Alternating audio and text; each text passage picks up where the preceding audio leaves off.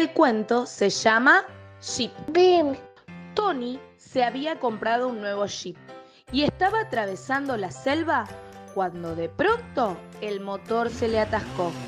Quizás le falte un poco de agua, pensó Tony. Agua. Acababa de llenar el depósito cuando vio un cachorrito de león que lo miraba fijamente. ¿Por qué mirará en ese modo? pensó Tony. El cachorrito empezó a caminar delante, como si quisiera guiarle hacia algún lugar. Llena de curiosidad, Tony siguió al animalito y al poco se encontró frente a una casita en medio de la selva. Pero el león siguió caminando hasta llegar a la entrada de la casita. En la casita vivía un explorador quien le llevó junto a su hijita que estaba enferma y no sabían cómo curarla. Papá. Por suerte, sé bastante de medicina, pensó Tony. Se le ha infectado una herida y esta inyección de penicilina le irá muy bien.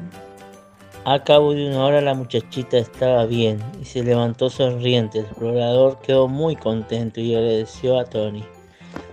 Contento de su buena acción, emprendió el regreso, mientras sus tres nuevos amigos le despedían alegres.